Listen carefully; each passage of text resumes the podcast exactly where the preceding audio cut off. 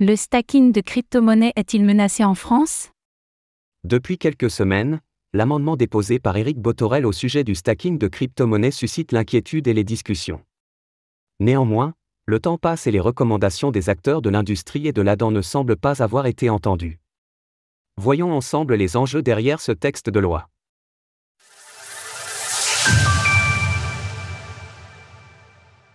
Un amendement pour clarifier le stacking de crypto.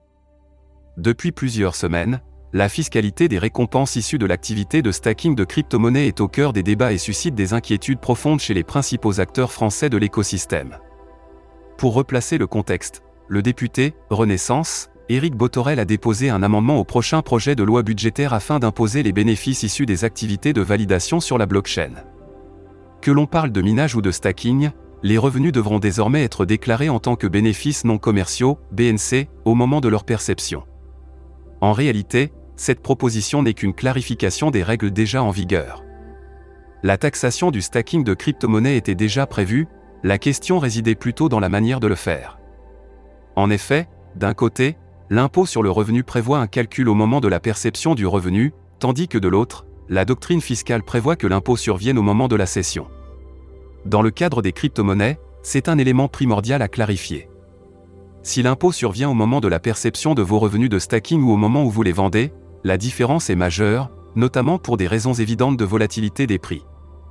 Ainsi, la proposition du député Éric Botorel est une bonne chose puisqu'elle permet de clarifier une zone d'ombre pouvant mener à de véritables soucis de déclaration. En revanche, c'est bien le choix de la méthode de taxation qui pose problème et qui soulève des inquiétudes à la fois pour les utilisateurs et pour les entreprises. Une proposition d'aménagement par l'ADAN. Interrogée par Cryptost, Faustine Fleuret, présidente de l'Association pour le développement des actifs numériques, ADAN, nous explique. Clarifier la fiscalité française des crypto-monnaies est nécessaire et vertueuse. Cependant, en l'état, l'amendement sur le stacking sera délétère aux contribuables et au développement de la DeFi et du Web3 s'il n'est pas assorti des conditions suivantes le report des moins-values, la différenciation du stacking avec les autres usages de la DeFi, et la valorisation des récompenses périodiques et non en temps réel. Sans cela, c'est un coût porté à la France comme hub européen. Dans un premier temps, il est proposé un report des moins-values sur l'année suivante. En effet, les revenus de l'activité de stacking sont en crypto-monnaie. Celles-ci ont une certaine valeur à l'instant de leur versement, mais en ont certainement une autre lors de leur vente par l'utilisateur. Ainsi, l'ADAN propose la possibilité de reporter ces moins-values sur les plus-values de l'année suivante. Dans un second temps, l'ADAN suggère de différencier les utilisateurs qui participent activement au processus de stacking, en étant eux-mêmes validateurs, et ceux qui délèguent simplement leur crypto-monnaie à des validateurs. Dans le second cas, l'on ne peut pas parler du régime d'imposition de bénéfices non commerciaux, BNC, mais simplement de la flat tax pour cession d'actifs numériques.